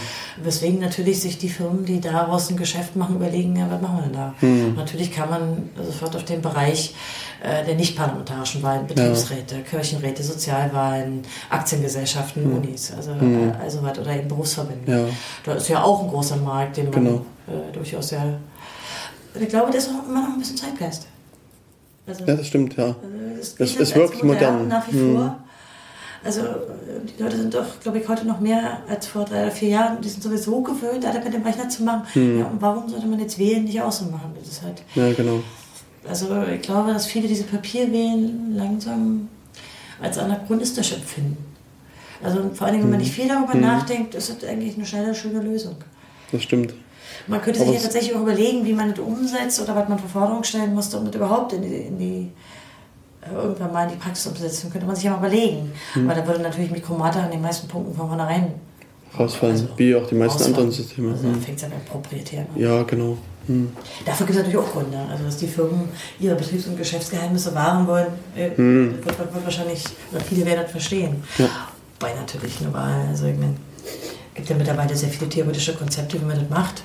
Mhm. Äh, da mindestens drei oder vier Unabhängige, ähm, die, die, die, theoretisch äh, sich überlegt haben, okay. halt vor allem der Kryptographie und der mhm. Hash-Funktion. Da ist jetzt auch nicht Rocket Science mehr bei. Ja. Äh, und die Umsetzung ist natürlich jetzt eigentlich auch nicht irgendwie so furchtbar schützenswert. Mhm. Andererseits, wenn du, wenn du das offenlegst, dann kannst du halt davon ja. ausgehen, dass andere vielleicht schneller und besser in dem Markt Genau, genau. Okay, also wir haben halt sehen, was jetzt mit Mikromata noch passiert. Es ist also, wichtig, dass sozusagen vor der Urwahl auch hier in Jena nochmal eine ordentliche Debatte stattfindet. Genau. Also ich denke, den Marketingversprechen von einer Firma zu glauben, kann mhm. nicht Ende vom Lied sein. Ja. Und vielleicht könnte man ja sogar über diesen Umweg ein paar mehr Leute für diese Wahl interessieren. Wäre ja, ja, ja genau. Also dann hoffen wir mal, dass wir jetzt in Zusammenarbeit mit dem Stura irgendwie vielleicht noch eine schöne Aktion auf die Beine stellen, dann auch die Studenten hier ein bisschen. Ich denke, da können wir natürlich auch ein paar Kräfte im CCC mobilisieren. Mhm. Äh, ich meine, da haben sich ja damals viele Leute mit genau. beschäftigt und bewegt, glaube ich, auch immer noch einige. Aus meiner Sicht wäre wenn jetzt einige Hörer da sind, interessant, ob es andere Unis oder Hochschulen, ob Hochschulen mhm. gibt oder überhaupt irgendwelche nicht parlamentarischen Wahlen, äh, bei denen Mikromata oder andere Online-Wahlanbieter da sind. Also da würde ja. ich mich da über Kommentare freuen. Mhm. Könnte mir nämlich durchaus vorstellen, dass es äh, andere Versuche gibt und wie genau. sind die verlaufen oder ja. wie war die Debatte, das würde mich sehr interessieren. Mhm. Ich das ist ein das Aufruf, liebe Hörer. Genau. Bitte kommentieren, das Kommentarfeld steht allen offen. Und genau dann hoffen wir, dass das. Äh, Weil wir noch versprechen, ist die Links dazu zu tun. Ja, auf jeden Fall. Die Sachen, die wir jetzt nicht genau. direkt gesagt haben, nochmal nachklicken. Hm, dann könnt ihr nochmal genau nachlesen, was SHA 256 weiteres ist. Dann, dann können wir uns jetzt verabschieden. Oder? Genau, dann danke ich dir für das Gespräch, für die Information. Schön, ich bedanke mich auch. Und ja, noch einen schönen Tag allen. Tschüss. Tschüss. Hallo, wir sitzen äh, jetzt zum zweiten Mal im Hackerspace für eine Aufnahme. Gegenüber sitzt der Christoph Brickler. Ja, wir wollten eigentlich vor wenigen Tagen zusammen mit Konstanze ein Gespräch aufnehmen, haben das aber irgendwie verpeilt, uns zusammen zu treffen. Deswegen haben wir jetzt sozusagen hier zwei Einzelgespräche und ich will halt versuchen, mit Christoph jetzt so einige Fragen ähm, zu klären, die äh, jetzt noch offen geblieben sind. Ja, hallo Christoph erstmal. Ja, hallo. Auch hallo an alle Zuhörer. Hm. Ja, der Christoph ist äh, im Rahmen des Studio, äh, des, des Sturas so die Person, die sich so ein bisschen um das Thema Online-Wahlen, glaube ich, kümmert. Zumindest so quasi mein Ansprechpartner und der, der mir die Mails in der Gegend rumschickt. Ist korrekt. Ich arbeite im Referat für Informationstechnologie äh, mit und das beschäftigt sich aktuell mit den Online-Wahlen. Genau. Ähm, wir hatten jetzt schon ein bisschen gesprochen zu den ganzen Thematiken. Was ich mit Konstanz das letzte Mal schon so besprochen hatte, da war das gerade halbwegs aktuell, dass die Online-Wahl quasi äh, vom Start weg irgendwie gescheitert war. Und du hast mir erzählt, du warst äh, live mit dabei als Wahlbeobachter und kannst du vielleicht uns mal erzählen, was da genau passiert ist? Ja, der Start dieser Online-Wahl ist natürlich öffentlich, deswegen war ich auch dort und ähm, konnte beobachten, wie das System gestartet wird. Ähm, dafür mussten halt mindestens zwei Wahlvorstände ihre selbst generierten Codes äh, eingeben äh, um alle Module freizuschalten. Das Problem war schon bei der, äh, beim Start, dass äh, ein Modul nicht freigeschalten werden konnte, weil die Codes nicht funktionierten. Äh, also scheiterte der Start erstmal daran. Ähm, und dauerte ungefähr eine Stunde, bis geklärt wurde und somit ist die Wahl über eine halbe Stunde später gestartet. Aber woran lag das, dass nur dass bei dem einen Modul gerade der Code nicht stimmte? Also das, das kann ich auch nicht beantworten, das okay. wurde auch nicht bekannt gemacht. Danach äh, wurde dann die Wahl direkt abgebrochen danach oder wie ging es dann weiter? Also ich war dann leider nicht bis zum Ende da, bis es gestartet wurde. Es sind auch die Wahlvorstände zwischendurch gegangen, weil sie Verpflichtungen hatten. Das Wahlamt hat halt mit der Firma Mikromata telefoniert und halt an der Lösung gearbeitet. Und wie mir halt dann berichtet wurde, ist die Wahl mit ca. einer halben Stunde Verspätung dann gestartet. Also mhm. wurden dann zwei vom Wahlvorstand nochmal angerufen, damit sie vorbeikommen und den Rest freigeben. Und was ist in der Zwischenzeit mit dem Rechner passiert, wo das gestartet worden ist? Der war im Wahlamt und vermutlich unter keiner weiteren Aufsicht mehr. Alles klar.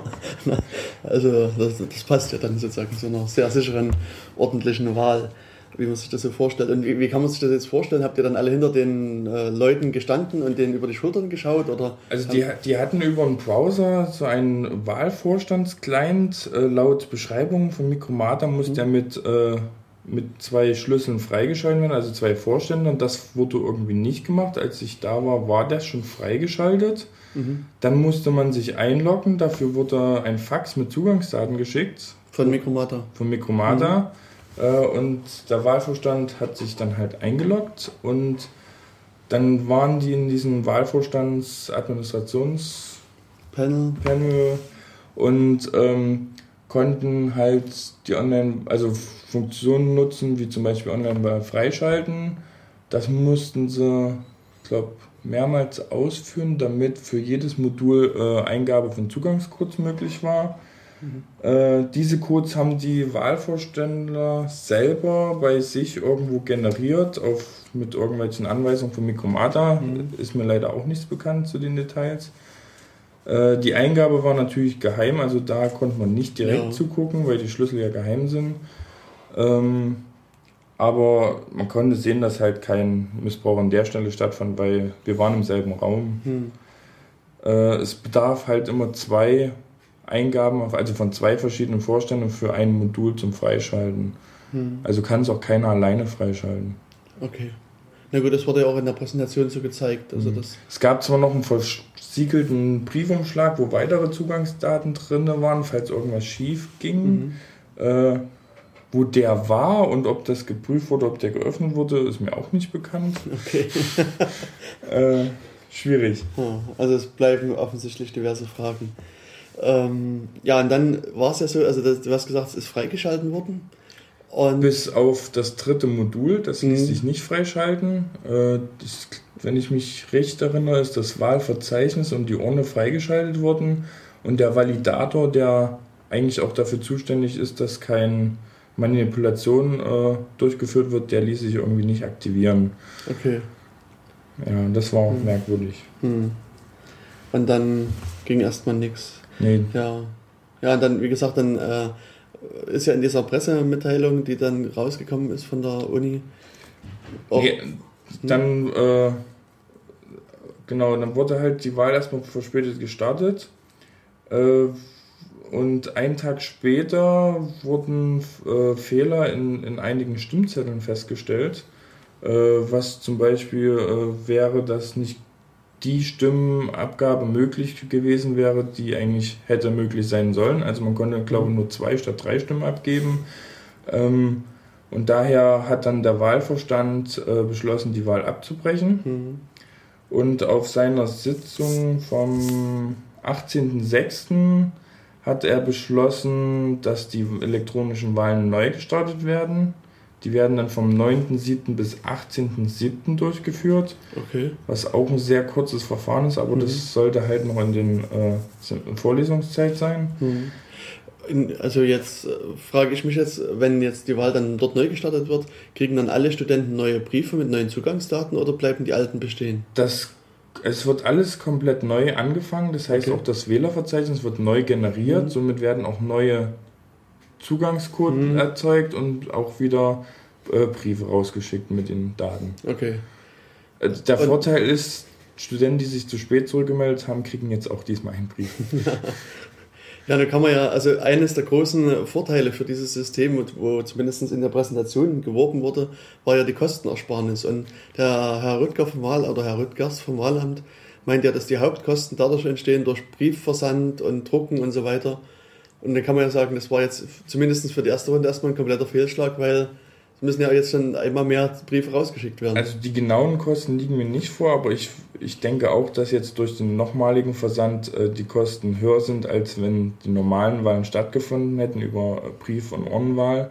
Äh, gut, ob das hier ein Fehler technischer Seite oder Personenseite ist, muss man mhm. rausfinden. Kann rein theoretisch auch bei normalen Wahlen passieren.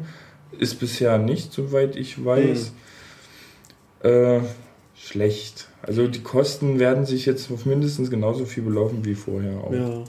Und, aber um nochmal kurz zurückzukommen zu diesem Formular, also zu diesem Wahlschein und den zwei bis drei Stimmen, die man abgeben kann, frage ich mich, ist das denn niemals getestet worden? Also, also davon würde ich ja ausgehen. Und in der Präsentation klang es ja durchaus auch so, dass äh, man das irgendwie mal ausprobiert und mal guckt. Also laut Mikromata soll es ein Testverfahren geben, steht auch in den ihrer Beschreibung, die sie uns zukommen lassen hat. Das ist zwar noch von den äh, DFG-Wahlen, also wir haben kein Material für unsere Wahlen bekommen. Äh, und da steht drin, dass mit Testdaten eigentlich getestet werden soll. Mhm. Gut, Testdaten, da sind auch die Wahlscheine anders. Also es könnte halt auch fehlerhafte Eingabe der Wahlscheine mhm. gewesen sein. Okay. Äh, was eigentlich immer doppelt geprüft werden sollte. Ja, okay. Ähm, ja, du hast ja schon gesagt, du warst hier als Wahlhelfer aktiv. Das heißt, es kann jetzt jeder Student irgendwie, wenn er möchte, Wahlhelfer sein. Sehe ich das richtig? Also ich war als Wahlbeobachter aktiv. Oder, ja, Entschuldigung, ich meine Äh, und Wahlhelfer gibt es für die Online-Wahlen jetzt so, ich, soweit ich ja. weiß, nicht mehr, weil das Eintüten macht jetzt eine Maschine, mhm. da es weniger Material ist. Also und der Azubi mhm. vom SSZ. Okay, das war einfach ein Versprecher von mir. Ich meinte Wahlbeobachter, mhm. also Wahlhelfer war, war falsch jetzt. Genau, also, also, Wahlbeobachter kann jeder Student sein. Die Wahlen sind halt ja öffentlich, die sollen ja auch nachvollziehbar mhm. sein, was ich bei der Software halt auch bezweifle, da es nicht jedem äh, möglich ist, das nachzuvollziehen. Genau. Äh, aber so die öffentlichen Akte äh, werden in der Wahlbekanntmachung veröffentlicht, wann die stattfinden und dann kann jeder zu dem Zeitpunkt ins Wahlamt kommen und zusehen. Okay. Also du hast dich auch nicht vorher angemeldet, sondern du warst zu dem nee, Zeitpunkt dann da genau. und hast gesagt, ich möchte jetzt hier beobachten. Es gab auch nur zwei Wahlbeobachter. Okay, ja, das ist aber auch zu erwarten. Ja, wenn wir jetzt so ein bisschen weiter in, der, in den Wahlprozess gehen, also ich würde gerne mal ans Ende springen.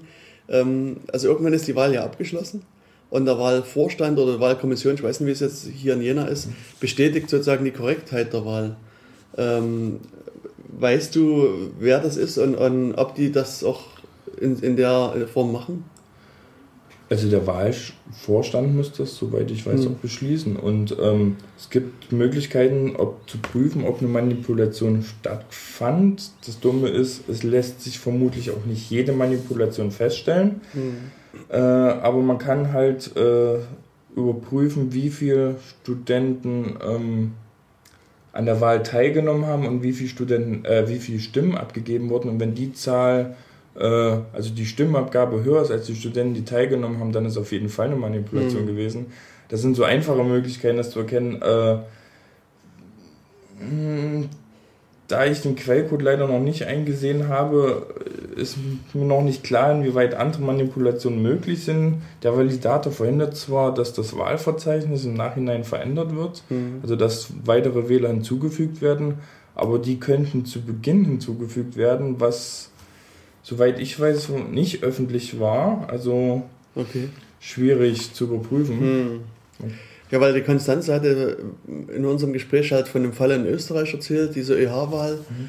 Ähm, und dort war es halt am Ende so, dass der Wahlvorstand sich im Vorbereitungsprozess außerstande sah, die, die Korrektheit der Wahl dann zu bestätigen und ist gesammelt zurückgetreten. Also die zwei Vorstände mhm. sind halt zurückgetreten und damit war die Wahl damals im ersten Schritt zunächst erledigt. Also, also, also, eine Wahl ist ja auch nur gültig, wenn dann auch die Bekanntgabe der Ergebnisse stattgefunden hm. haben.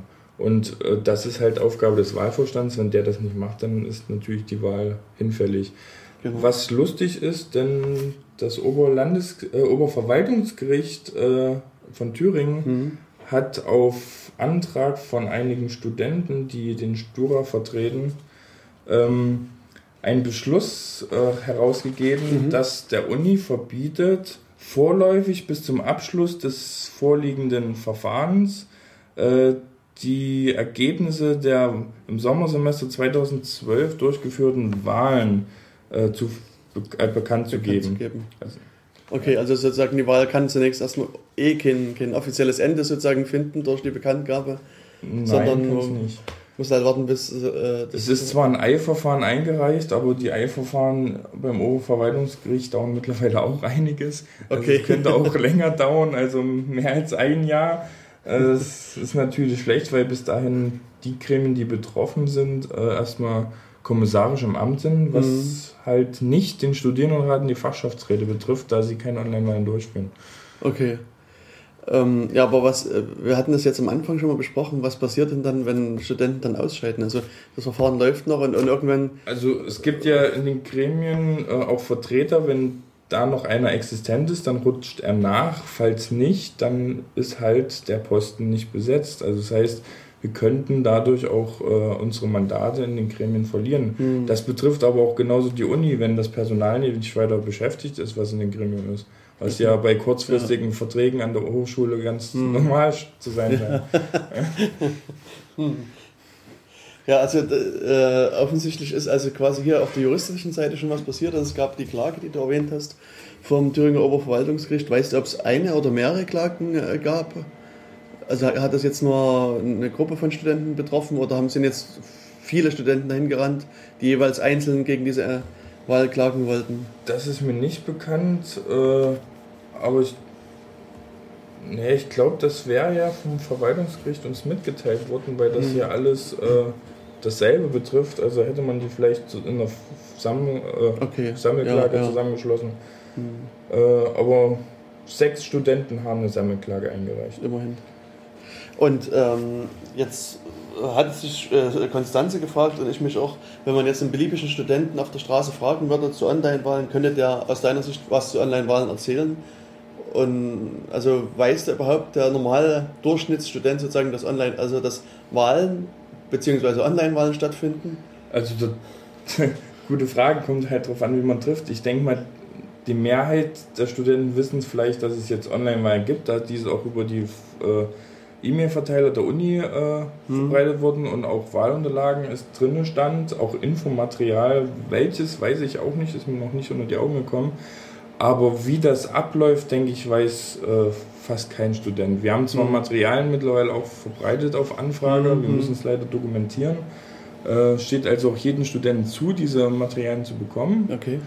Ähm, aber das war bisher ein geringer Teil, vielleicht okay. 40 Studenten. Ja, von 5000 oder also ja, von, von 20.000 an der Uni. Ja, ja 20.000 an der Uni und, und ja, ich dachte jetzt gerade an die Neueinschreibung, die äh, ungefähr so viele sind.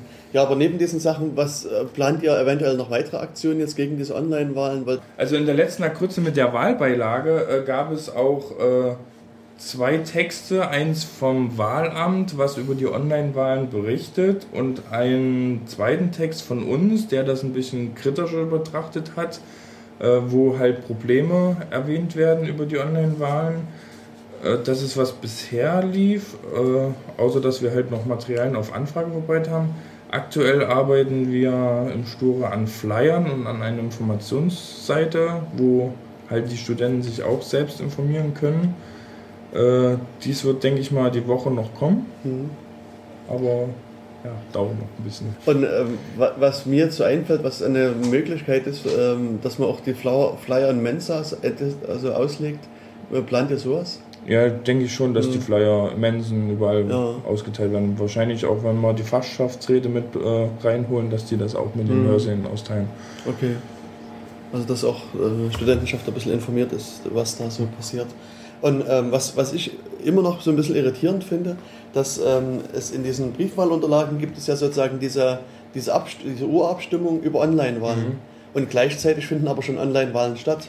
Das äh, ist für mich so ein bisschen anachronistisch. Also die Online-Wahlen, die stattfinden, betreffen äh, nur Gremien, die äh, von der FSU sind, wo zwar auch studentische Vertreter sind, aber das sind keine rein studentischen Gremien. Okay. Äh, die studentischen Gremien können laut Satzung aktuell keine Online-Wahlen durchführen, deswegen ist die Urabstimmung ja notwendig, Okay. die äh, uns halt dann die Rechtfertigung gibt, die Satzung zu ändern. Und, und ja, äh, sollten auf jeden Fall alle Studenten daran teilnehmen, äh, gegebenenfalls auch mit Nein abstimmen. äh, ja, die Frage ist dann, wie es nächstes Jahr weitergehen soll. Äh, es könnten eventuell dann Ko Kosten für uns entstehen, die die Uni bisher übernommen hat. Hm. Äh, das wird sich aber erst mal zeigen. Ja, genau.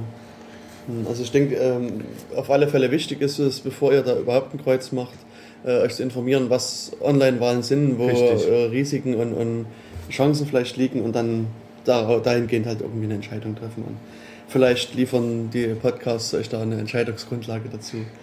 Wenn es jetzt da draußen interessierte Studenten gibt und die euch helfen wollen, an wen könnten die sich eventuell wenden? Ja, auf jeden Fall erstmal beim Sture anfragen. Äh, Referat für Informationstechnologie. E-Mail-Adresse wäre rit.stura.uni-jena.de. Ansonsten immer mal im Büro reinschauen und fragen. Äh, es werden ja, de denke ich, äh, demnächst auch Flyer und Materialien rumliegen. Dann können Mhm. uns auch Studenten, die nicht dran beteiligt sind, euch die geben. Äh, wenn ihr mithelfen wollt, natürlich seid auch herzlich eingeladen. Äh, schaut vorbei. Genau, also das kann ich euch auch nur raten, geht vorbei. Und das Wichtigste aus meiner Sicht ist, informiert euch über die Online-Wahlen, macht euch selber ein Bild und entscheidet dann für euch, ob ihr das mittragen könnt und wollt oder ob ihr das lieber ablehnen wollt. Die Hauptprobleme, die wir sehen, ist von der technischen Seite, dass äh, es nicht 100% sicher ist, was zum Beispiel Man-in-the-Middle-Attacken möglich wären. Gut, äh, laut Mikromata werden in den Unterlagen auch der, äh, der Fingerprint des SSL-Zertifikats mitgeschickt. Mhm. Das heißt, jeder Wähler ist verpflichtet, diesen zu prüfen. Die Mhm. Frage ist, wie weit die Studenten in der Lage sind. Also Ja, gerade die nicht so sich auskennen. Hm. Ähm, dann sind die Systeme immer noch gegen verteilte äh, DOS-Attacken äh, nicht geschützt. Genau. Ist auch schwer möglich. Hm. Ähm, da könnte die Wahl auch über einen längeren Zeitraum blockiert werden. Hm. Zwar argumentiert Mikromata, durch die Länge des Wahlzeitraums ist das entschärft, aber äh, jetzt Wobei- die Wahlwiederholung scheint kürzer zu sein. Hm. Äh, Und anderes, auf der anderen Seite muss man sich halt nur Länder wie, wie Burma oder auch Lettland angucken, die ja auch über mehrere Tage komplett Ja. aus dem Netz weg waren. Und Genau. das, ähm, Und so ein Botnetz, habe ich gehört, kann man ja günstig anbieten. also technischer Aufwand wäre da auch nicht so hoch heutzutage. Ähm, dann ist Phishing auch zum Teil möglich. Äh, da empfiehlt natürlich Mikromata, diese äh, virtuelle Tastatur zu verwenden, um Phishing äh, entgegenzuwirken. Äh, Würde ich dann den Studenten natürlich auch Wo- empfehlen. Wobei, ähm, also die virtuelle Tastatur schützt ja. Na gut, bei, ja, stimmt, auf der Phishing-Seite gibt es diese Tastatur halt vermutlich dann eher nicht. Okay, Also, ja. also, also Also müsste der Fischer sich viel anstrengen und dort auch eine virtuelle Tastatur einbauen. mh, genau. Und dann, ja, also das, Also es ist nicht hundertprozentiger Hm. Schutz, es ist nur etwas gegenwirken. Okay. Äh, ist besser als nichts, aber halt nicht sicher. hm, Äh, Gerade für die, die sich weniger auskennen, äh, ist das halt ein Problem, weil denen ihre Stimme auch gefährdet ist. Die können Hm. da halt auch ausgetauscht werden. Ähm, ja.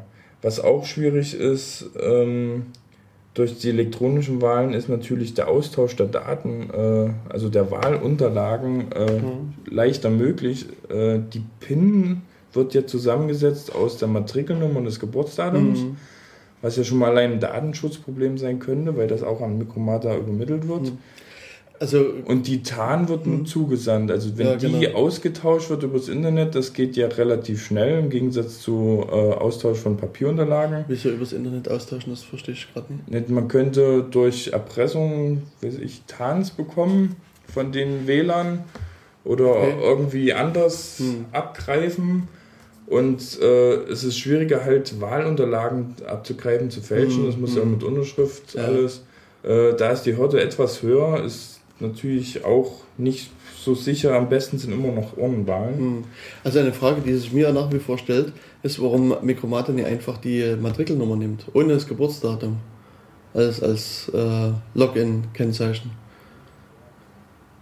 Das ist eine gute Frage. Dürfte ja also uniweit ich, ich, ich nehme mal, die wollten damit nur äh, verhindern, dass das, äh, also bei den Matrikelnummern brauchen wir ja nur durchprobieren. Wenn Geburtsdatum ist, das ist schon eine Kombination, die etwas schwerer zu erraten ist, die zwar möglich ist mhm. zu erraten, wenn man die Leute kennt oder soziale Netzwerke mal durchforstet. Mhm. Ähm, ich denke mal, die wollten damit einfach nur äh, die Sicherheit erhöhen, also bezüglich äh, Erratbarkeit, mhm. aber ist nur Wo, gering. Wobei die Diskussion hatte ich ja auch in der Präsentation mit den Mikromata-Leuten, die ja anfänglich auch der Meinung waren, dass das, dieses äh, Merkmal nicht mehr erratbar ist, also diese Kombination aus Matrikelnummer und äh, Geburtsdatum, weil das eben mehr als zehn Stellen, ja, oder sind acht bis zehn Stellen oder sowas, und ähm, ich meine, also wir hatten, ich hatte es mit Konstanz das letzte Mal schon besprochen, das kann man sich sehr einfach überlegen. Also es kommen jedes Jahr 4.000 bis 5.000 neue Studenten, wenn ich mich richtig erinnere. Das heißt, die, die aktuelle Matrikelnummer liegt mhm. in einem sehr engen Bereich und auch die Studenten, die anfangen, das, das Geburtsdatum haben, haben ungefähr dasselbe mhm. Alter und dann kann man natürlich auch, was Konstanze sagte, bei bestimmten Zahlen dann auch weiß man, da kann nur eine 1, 2 oder 3 da stehen oder, äh, oder vielleicht noch eine Null dazu. Und, und also das, das schränkt doch den Suchraum beträchtlich ein. Genau, für eine automatische Überprüfung ist das äh, dadurch einschränkbar. Genau. Was natürlich auch noch ein Problem ist, äh, einige Fakultäten äh, halten sich auch nicht an Datenschutz und veröffentlichen Prüfungsergebnisse mit Namen und Matrikelnummer. Mhm und ja, über den Namen und sozialen Netzwerke kriegt man den Rest raus. Ja, genau. Also ist auch keine Hürde. Hm. Äh, da ist natürlich halt auch das Datenschutzproblem hm. an der Uni. Äh, und, aber gerade in solchen Fällen jetzt nochmal so weg von der Online-Wahl, habt ihr da mal Kontakt zu dem Datenschutzbeauftragten der Uni aufgenommen, der da sich eventuell darum kümmern könnte? Äh, derzeit noch nicht, nein. Okay. Weil das wäre durchaus dessen Aufgabe, hier da dem mal ein bisschen nachzugehen. Was halt auch schwierig ist äh, für einen Otto-Normalwähler, äh, dass er die Wahl weder nachvollziehen noch mhm. überprüfen kann. Genau. Also das ist ja ein Closed-Source-System. Ja. Und schon da wird es einfach schwer, irgendwas zu machen. Ja, auch dass oft das technische ja. Verständnis fehlt, äh, genau. für, für Quellcode einzusehen. Mhm. Und äh, das läuft halt auch alles an, auf Servern ab, die nicht halt einsehbar sind. Mhm ein Teil ist in Frankfurt in einem Serverpark und die, die, das Wählerverzeichnis ist an der Uni im Serverraum. Hm. Alles nicht auch nachvollziehbar für Studenten, die kriegen dann nur die Ergebnisse zu sehen. Ähm, ja, genau. Also wie das entstanden ist, ist hm. einfach nicht nachvollziehbar. Hm. Also für mich fängt das Problem schon sehr viel früher an. Also ich kann mich an die Präsentation erinnern, da wurde halt auch kurz dieser Ablauf, dieser Wahl, also dieser technische Ablauf gezeugt gezeigt, als da irgendwelche Tokens generiert wurden, hin und her geschickt wurden und da wurde irgendwas mit der Datenbank gemacht und also das, diese Präsentation ging vergleichsweise schnell äh, durch und, und also gerade bei dieser, also diese Beschreibung hätte ich mir einfach vorher gewünscht, um etwas länger Zeit zu haben, mir ja. Gedanken zu machen, was passiert in welchen Schritten und, und und schon von der Seite ist es, ist mhm. dieser ganze Wahlvorgang nicht wirklich durchschaubar. Ja, genau. Die Materialien, die wurden uns dann auch versprochen, weil wir in der Präsentation das angesprochen haben. Mhm. Wir haben auch sehr lange darauf gewartet, mussten immer mal wieder stochern, dass wir das kriegen. Mhm. Äh, haben es halt auch erst vor kurzem bekommen. Mhm. Äh, ist halt auch nicht so günstig, dass die Informationen ein bisschen äh, dickflüssig zu uns kommen von Mikromata. Mhm. Also man muss wirklich schon teilweise betteln. Okay. Ähm, obwohl sie halt in dem Vortrag sich bereit erklären, alle Fragen zu klären ja. und alles, was nötig ist, mhm. uns zu geben, aber halt also, sehr langsam. Genau. Transparenz und Transparenz ja. sind halt zwei Sachen offensichtlich.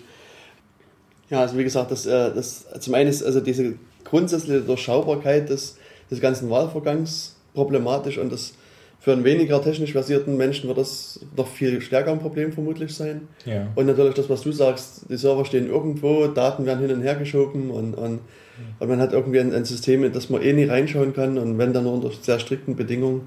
Ähm, also das ist alles, ja, nee, wirklich hm. mit dem transparenten Wahlsystem ja, was, was okay. unsere Kritik auch war, ist, ähm, der Quellcode, der sollte halt vorher geprüft werden mhm. und signiert werden mhm. und dass dann auch genau dieser Quellcode kompiliert wird zur Anwendung, die dann auch eingesetzt wird. Mhm. Und da war halt Mikromada so der Meinung, naja, wir wollen es lieber selber kompilieren, damit die Gewährleistung auch gegeben ist. Also sie wollten mhm. es nicht in die Hände des Wahlamts unbedingt geben.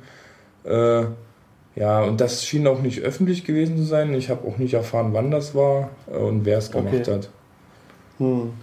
Ja, das, äh, das stimmt, das ist natürlich auch ein Problem. Ich meine, Wobei- der Code hätte manipuliert werden können. Das kann jetzt keiner Ja. wirklich so richtig nachvollziehen. Ich meine, selbst dann, es gibt dieses äh, immer wieder gern referenzierte Paper von Ken Thompson, dieses äh, Reflections on Trusting Trust. Der hat ja damals äh, auch quasi in se- diesem Ding halt gezeigt, dass man auch einen, einen manipulierten Compiler haben kann, der aus einem sauberen Quellcode quasi ein manipuliertes Binary erzeugt. Also insofern würde auch diese Aktion auch nur einen begrenzten Schutz liefern, wenn man davon ausgeht, dass vielleicht der Compiler da Bösartigkeiten eingebaut hat. Das also ist allgemein das Problem bei technischen Systemen, die auf demokratische äh, Grundprinzipien abgebildet werden sollen. Es ist die nachvollziehbar einfach schwer überprüfbar, genau. weil der Computer erstmal viel schneller arbeitet als unser Gehirn und somit auch viel mehr abarbeiten könnte und bis das alles geprüft wäre, Hm. Ja. schwer. Hm, Also das, ja, muss man halt einfach gucken, was da äh, genau was passiert. Ja. also ich persönlich, wie gesagt, ich äh, würde mir halt wirklich wünschen, dass sich auch Studenten angesprochen fühlen, ähm, auch versuchen, ihr demokratisches Recht hier zu verteidigen, auch durchaus gegen Online-Wahlen zu verteidigen, weil ähm, also das, was Christi, Christoph gerade hier angedeutet hat, das sind äh, eklatante Schwachstellen und die bei Wahlsystemen.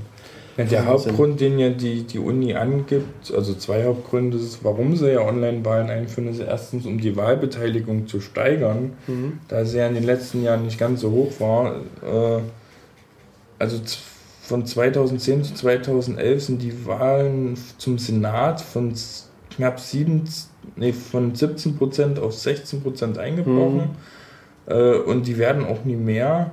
Ähm, ich bezweifle, dass dadurch die Wahlbeteiligung steigen wird, weil oft ist es auch Desinteresse. Ja, Ähm, und der zweite Aspekt, den sie bringen, sind halt die Kosten, wobei halt dieses Jahr äh, durch die Wiederholung das auch hinfällig ist. Ja, genau. Also auch, also Konstanz hatte auch das Beispiel der GI-Wahlen, wo auch ja das Polyas-System eingesetzt wird. Und auch da gibt es offensichtlich keine wesentliche Erhöhung der, der Wählerbezahlen. Also sie hatte wohl angedeutet, dass am Anfang, als es das erste Mal zum Einsatz kam, haben wohl viele aus Interesse das ausprobiert. Da gab es also in der Tat eine etwas stärkere Wähl Wählerbeteiligung. Also und dann nach einer gewissen Zeit ist es wieder auf den alten äh, Wert zurückgefallen. der Wahlvorstand hat auch mitgeteilt, dass äh, am Anfang, also es war ja ein Tag online, das Interesse am Anfang hoch war. 300 Wähler sollen teilgenommen haben. Äh, die wollten bestimmt auch austesten. Interesse war da. Ich bin mir aber nicht sicher, ob das halt über den ganzen Zeitraum äh, durchgehalten worden Ja, wäre. genau. Das ist halt immer, immer so, man, wenn was Neues hat, man schönes Spielzeug ähm, und probiert das mal aus und irgendwann lässt das Ja, Interesse also das, das, was ich auch noch bemängel, ist halt, dass aufgrund der Bequemlichkeit oft die Sicherheit äh, vernachlässigt wird. Und dass auch gerade auf Seite des Wählers dies äh, Hm. vorkommt, weil auch ein Wähler ist dann in der Pflicht, halt ein sicheres System zu nutzen. Das sollte virenfrei sein, sollte schädlingsfrei sein. Äh, er sollte halt die Sicherheitsmerkmale alle prüfen und äh, das ist halt wieder nicht mehr bequem, sondern unbequem und das werden dann vermutlich auch viele nicht machen und das wäre schlecht. Hm. Das ist ein Kritikpunkt. Ja, genau. Ja, was äh, gibt es von deiner Seite sonst noch äh, zu dem Thema zu sagen? Ähm, ich denke, wir haben jetzt doch relativ weitgehend alles äh, erstmal erfasst, was aus Sicht des Tuchers, denke ich, äh, wichtig und interessant ist. Ich kann höchstens noch alle Leute aufrufen, äh, Wahlbriefantrag bis zum 21.06. zu stellen. Das wäre Freitag.